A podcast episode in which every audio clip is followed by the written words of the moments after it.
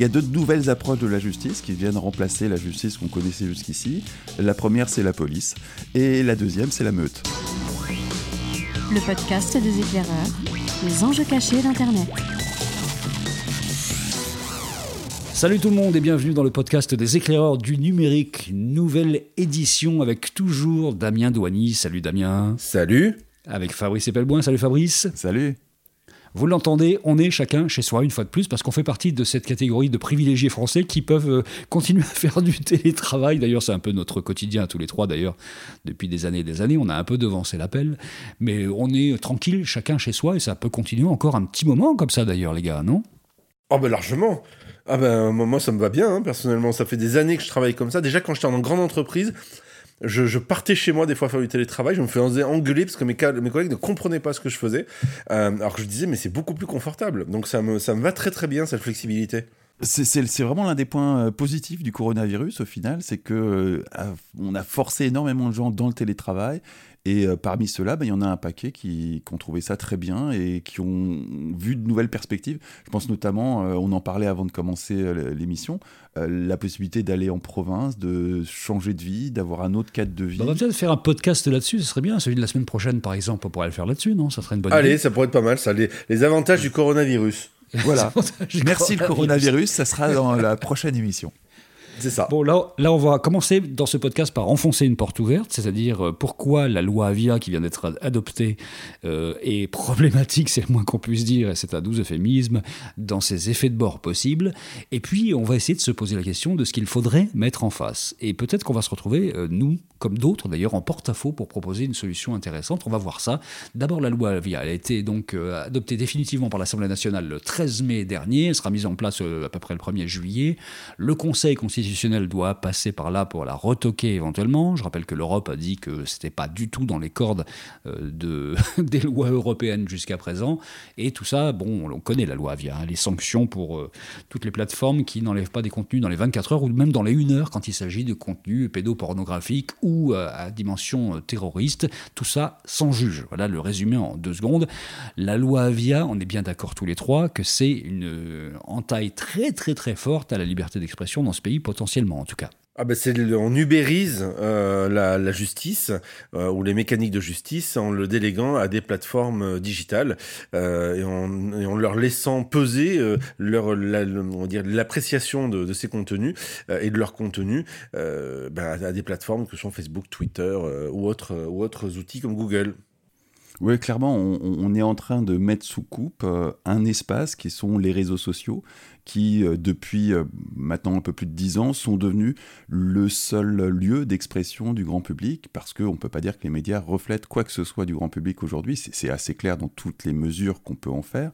Euh, et bon, bah, là, c'est clairement non pas terminé, parce qu'il y a peu de chances qu'elle soit efficace, mais toujours est-il qu'il y a un mouvement très clair pour éliminer cette partie-là de l'expression publique. Et il se fait par ailleurs dans une configuration très inquiétante, vu que ça consiste à éliminer la justice de l'équation. Donc on, entre dans une société où, pour une partie, euh, eh ben, il n'y a plus de justice, on l'a délégué à des instances privées qui vont l'appliquer de façon industrielle, mais absolument pas dans les, normes de quelques procédures de justice que ce soit. Sachant qu'en plus, ces sociétés euh, privées, que sont Facebook ou autres, reconnaissent elles-mêmes qu'elles n'ont pas forcément les moyens pour le faire. Autrement dit, quand on écoute Mark Zuckerberg, lors des dernières, euh, on va dire, euh, auditions qu'il a faites devant le Congrès, lui-même reconnaît qu'aujourd'hui la technologie n'est pas du tout au point pour pouvoir traiter euh, de manière automatique par de l'intelligence artificielle la modération de ces contenus, et donc il faut passer par des gens. Et le problème, eh bien, tout simplement, c'est d'abord outre le fait que vous prenez des gens qui sont sous-payés dans des pays en voie de développement, eh bien, en plus, il y a toutes les questions relatives, bien entendu, à tout ce qui est le contexte culturel lié à, à tout cela.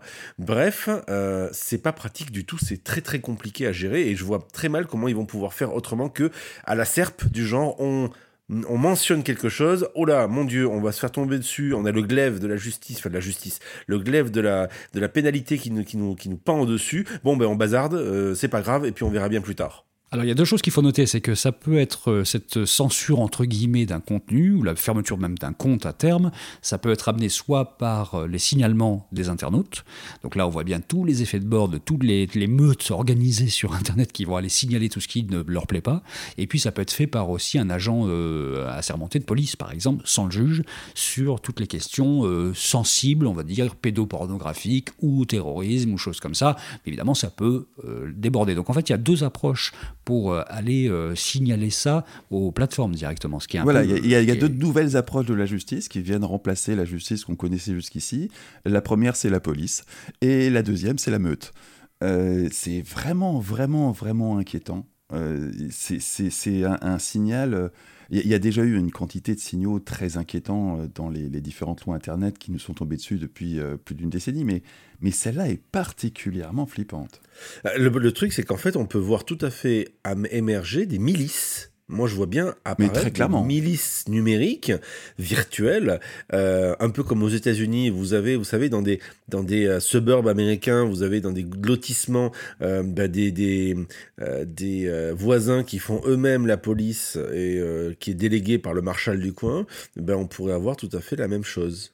Mais on a la même chose. Si, vous vous souvenez des articles de Samuel Laurent l'été dernier sur euh, les agissements de la République en marche sur euh, Twitter, on a déjà la même chose. Ça a déjà été en place, c'est déjà parti complètement dans tous les sens, mais on a déjà ce phénomène de milice et euh, il y a absolument aucun doute qui va s'aggraver et puis qui va se démultiplier. Il n'y a aucune raison que ça reste dans le, l'apanage de la République en marche. Ça va se, se, répandre dans tout un tas d'autres organisations, aussi bien des partis politiques que des groupes de pression, que des lobbies qui vont faire semblant d'avoir des foules, hein, un grand classique, l'astroturfing.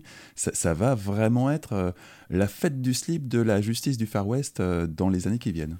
Il faut signaler deux choses. Il y a d'abord le fait que l'arsenal législatif, il existe déjà il existe déjà. Donc on a créé une loi qui vient se substituer euh, à, d'autres ou qui vient s'additionner, mais alors qu'il y a déjà un arsenal législatif sur la haine et qu'on pouvait, on pouvait appliquer entre guillemets ça, même si ce n'était pas totalement adapté au web, et qu'on s'appuie quand même sur la loi sur la liberté de la presse du 29 juillet 1881. Alors on est en train de remettre en cause 140 ans de fonctionnement de la démocratie ou de la liberté de parole dans ce pays alors, par cette loi-là quand même. Un, petit détail, les textes de loi existent déjà. Il n'y avait pas besoin d'une loi supplémentaire pour aborder cette problématique.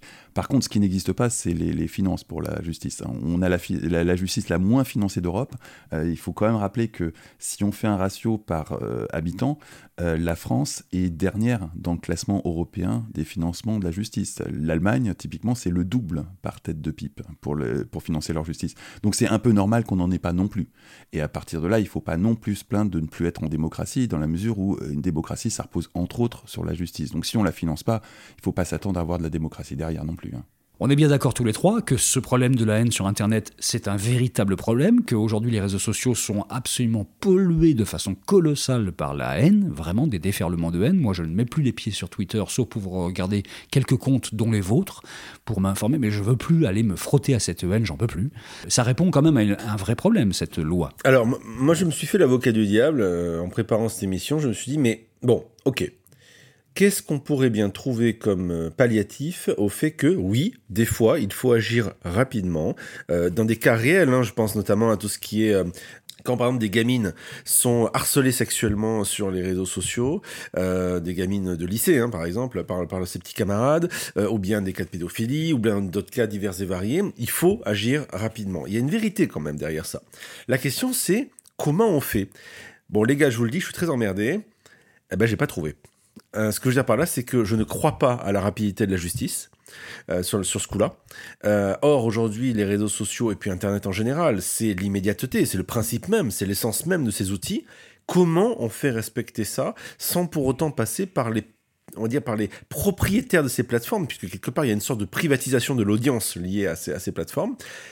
c'est un peu comme si on était dans un centre commercial avec des vigies qui sont payés par Carrefour le truc, c'est quand même, on appelle la, la police derrière. La question, c'est que là, on dit aux mecs de, de, les vigiles, on leur dit, allez-y, faites votre propre justice. Le problème, c'est que je ne vois pas comment on pourrait faire autrement. Donc, franchement, je suis bien embêté. Fabrice Moi, la, seule amorce de solution que j'ai trouvée, et pas de moi, c'était dans une conversation avec Benjamin Bayard, et lui avait une idée qui était pas idiote. Le, fond du problème, c'est que la justice, c'est pas fait pour être immédiat. Et qu'on ne peut pas imaginer une justice qui puisse fonctionner en 24 heures. C'est pas possible. Euh, donc il, va falloir trouver quelque chose qui euh, amène à la justice et qui laisse le temps à la justice de suivre son tempo. Euh, et Benjamin m'avait soumis cette idée qui consiste à, quand un contenu nous choque sur Internet et qu'on considère qu'il est illégal, on clique sur un bouton il y a une, copie de ce contenu, un peu un constat d'huissier de ce contenu qui est fait dans un coin, et on laisse la possibilité de dire à l'auteur du contenu que ce contenu me heurte et que j'aimerais que vous le retiriez, sans quoi euh, j'engagerai une démarche judiciaire.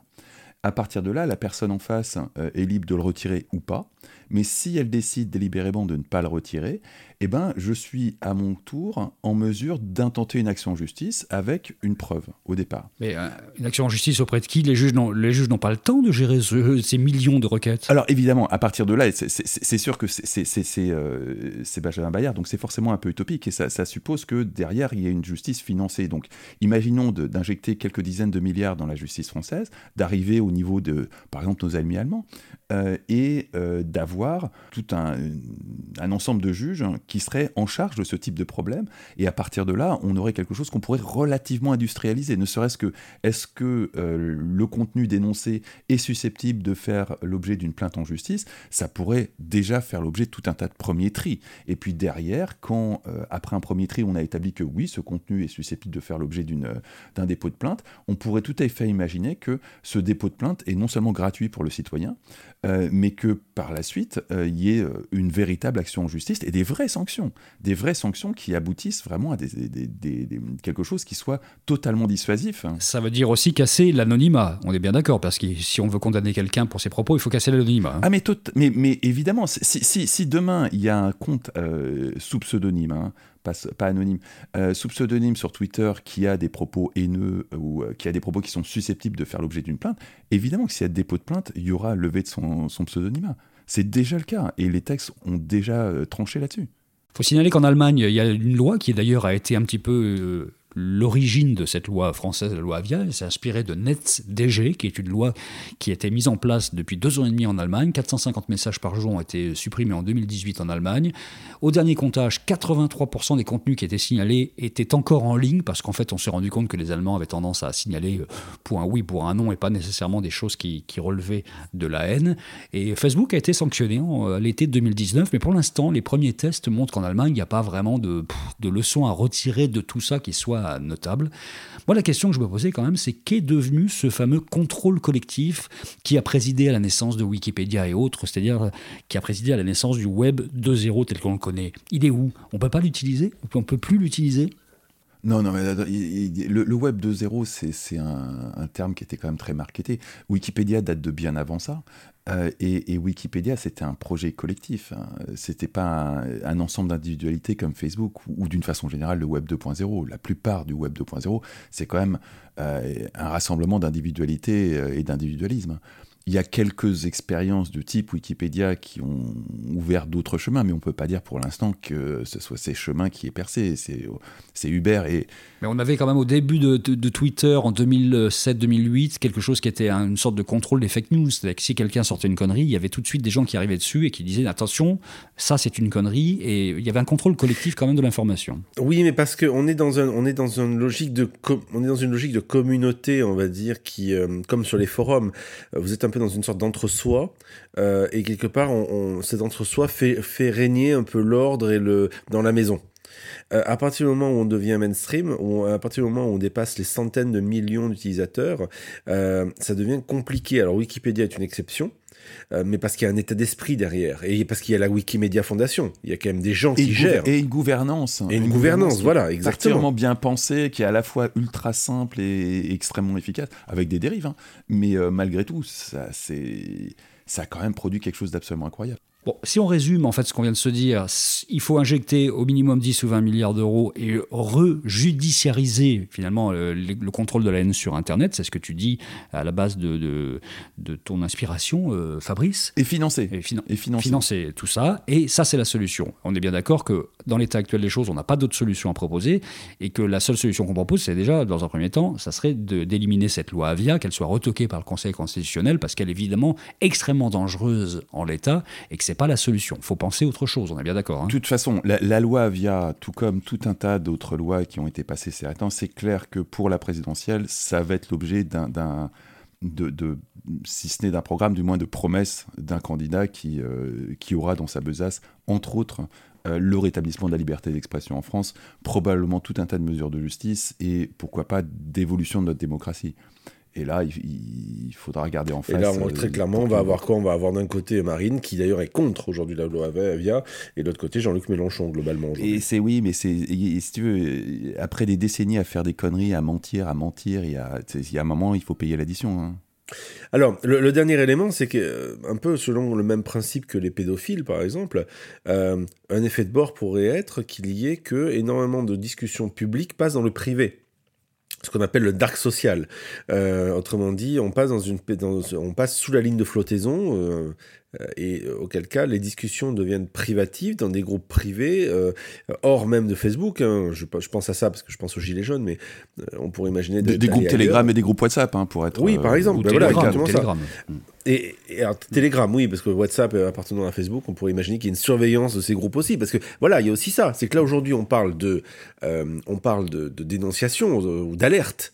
Mais pourquoi ne pas imaginer demain un système de surveillance généralisée euh, des discussions privatives si justement il y a une bascule qui risque fortement d'arriver de toutes ces discussions dans la logique du dark social? Pour, pour une raison très bête, c'est que là, pour le coup, euh, je pense que euh, Facebook ne survivrait pas à un tel écartèlement de ses, entre sa culture d'origine américaine et, ça, ça serait compliqué. Par ailleurs, il y a, un autre problème dans cette hypothèse-là, c'est que c'est très facile de reconstituer son, son carnet d'adresse en passant de WhatsApp à Telegram. Ça demande juste un mouvement de... Je suis tout à Alors fait que Facebook, c'est moins évident. Alors, ce que tu dis sur le, sur le, sur le point du premier amendement américain, bien sûr, de liberté de parole, je suis tout à fait, d'accord avec toi, il risque d'y avoir un tiraillement là-dessus. Pour autant, euh, pourquoi ne pas imaginer ça? Aujourd'hui, euh, on a bien accepté que nos emails depuis des dizaines d'années soient lus par Google. Alors quand je dis lus, qu'ils soient analysés statistiquement pour pouvoir faire de la, de la, publicité ciblée. Mais pourquoi ne pas imaginer, tout comme aujourd'hui, quand tu mets certains mots-clés dans les moteurs de recherche et des alertes qui remontent, pourquoi ne pas imaginer ça demain? C'est imaginable, hein. mais, mais, vraiment, bien sûr. imagine qu'on ait tous des conversations sur WhatsApp euh, et que tout d'un coup, il y a un scandale ou une rumeur sur la surveillance de l'État français des conversations WhatsApp. Mmh. Ben, en, en 48 heures, tout le monde serait sur Telegram. Donc c'est pas, pas vraiment un risque en fait. Contrairement à Facebook où tout le monde va pas déménager d'un réseau social à un autre. sur ce genre de techno, c'est pas la, le, je, trouve pas le terme marketing, mais le, la fidélisation sur la plateforme est totalement éphémère. Euh, on peut vraiment déménager de plateforme extrêmement facilement. Donc du coup, la réponse au risque est telle que ça compense quand même pas mal. je pense qu'on va effectivement passer sur du, dark social hein, très vite, mais euh, ça sera pas surveillable. Très rapidement, ça sera pas surveillable. Et puis je pense aussi, on peut un autre effet de bord, c'est des, plateformes qui vous assureront une certaine confidentialité, un peu à l'instar d'Apple, qui aujourd'hui fait son business ou son discours marketing autour de la confiance et de la sécurité des données versus Google. Euh, on pourrait imaginer que demain certaines sociétés disent, bah nous, écoutez, euh, on considère qu'on veut pas jouer de jeu, euh, on veut le faire différemment et ainsi de suite. Il y a quelque chose qui va se passer autour de ça. En tous les cas de figure, la réponse sera certainement technologique et humaine. la loi Avia n'est pas une bonne réponse, mais un c'est une réponse quand même à un vrai problème. Mais ceci dit, tu, pointes un, effet de bord intéressant. Hein. Ce, mouvement vers le dark social, c'est clair que c'est pas les mêmes dynamiques sociales qui sont à l'œuvre dans des, boucles Telegram ou WhatsApp et euh, dans un espace qui est plus ouvert finalement, qui est Facebook. Et, les, dynamiques, enfin moi de ceux que j'ai pu observer, elles sont beaucoup plus violentes, beaucoup beaucoup plus violentes. Complètement. Complètement. Donc on, on, va vers une ultra radicalisation de cet espace social euh, en réaction à la loi Avia. Oui, parce que dernier élément là-dessus, c'est très souvent les discussions dans les logiques de dark social. Euh, on va dire à la différence de groupes ouverts, on va dire, ou à la rigueur, on peut discuter peut-être entre gens euh, qui n'ont peut-être pas les mêmes points de vue, mais on peut arriver à avoir éventuellement un discours ouvert. et encore, tout ça déjà par le principe des bulles, des bulles sociales a été fortement abîmé. Euh, le fait de se retrouver entre soi dans des, on va dire, des discussions euh, privatives, euh, un peu à l'instar de, de, se retrouver dans des tripots cachés aux yeux de tout le monde, c'est le fait de tourner en boucle et de s'ultra radicaliser entre soi. Une dernière question pour vous deux. Pour nous trois d'ailleurs, pour le coup, est-ce que tout ça peut avoir la peau de Twitter et de Facebook dans un délai assez rapide finalement, par un effet de bord qui serait justement ce déplacement vers euh, le dark social? Moi je crois que oui, je crois que Facebook et Twitter n'existeront plus dans 5 ans, franchement. Moi, je te réponds, euh, euh, il suffit de regarder, pour avoir la réponse, il faut regarder les, les investissements que font les plateformes sociales. L'exemple typique de Facebook qui a fortement investi dans le dark social. Donc ils savent qu'ils vont déplacer tout le monde. Oui, Facebook n'a pas grand-chose à, craindre du dark social. La plupart des gens se basculeront sur WhatsApp et c'est là que ça se passe. Euh, sans compter, enfin, on, imagine mal l'importance de WhatsApp typiquement sur le continent africain. C'est spectaculaire. Euh, mais euh, je pense pas que Facebook va, souffrir plus que ça en tant qu'entreprise. La, plateforme Facebook. Oui, la plateforme. je parle de la plateforme, pas de l'entreprise, évidemment. Instagram et, et, WhatsApp continueront à fonctionner. Hein. Ouais, l'un dans l'autre, ils, vont se diversifier. Ça, va aller pour eux, j'ai confiance. Euh, pour te répondre aussi euh, sur euh, concernant Twitter, Twitter à l'inverse peut éventuellement dire eh ben nous on est le dernier endroit où on a le droit de parler. ça peut être un positionnement marketing euh, qui d'ailleurs serait assez compatible avec l'état d'esprit de Jack Dorsey. Euh, on pourrait tout à fait imaginer qu'au contraire, comme je le disais, certains se positionnent comme des parangons de la liberté d'expression, euh, malgré les risques encourus. et ça pourrait être le positionnement de Twitter. Oui, mais par ailleurs, Twitter, c'est là où sont tous les politiciens. Donc de là, ce qui renoncent au seul outil numérique qu'ils n'ont pas maîtrise bien, mais quand même ils arrivent à peu près à comprendre comment ça marche, j'en doute et qui leur laisse, le seul lien, on va dire, réel avec le, les populations. Ouais, ça, les mettrait quand même obligés de passer par les médias pour euh, interagir avec la population. Je suis pas sûr que les politiques gagneraient au change à voir la disparition de Twitter. Bon, puisqu'on est un petit peu sec tous les trois et n'est pas les seuls, pratiquement tout le monde est sec pour trouver des solutions vraiment alternatives qui soient dignes de ce nom, sinon réinjecter de l'argent comme on l'a dit tout à l'heure. Si vous, qui nous écoutez, vous avez une idée absolument géniale, ben vous n'hésitez pas, vous mettez ça en commentaire. Et si elle est absolument fabuleuse, on en fera peut-être un podcast un de ces jours pour lancer le mouvement. Merci Damien, merci Fabrice pour toutes ces idées. À, bientôt. à la semaine prochaine. À la semaine prochaine.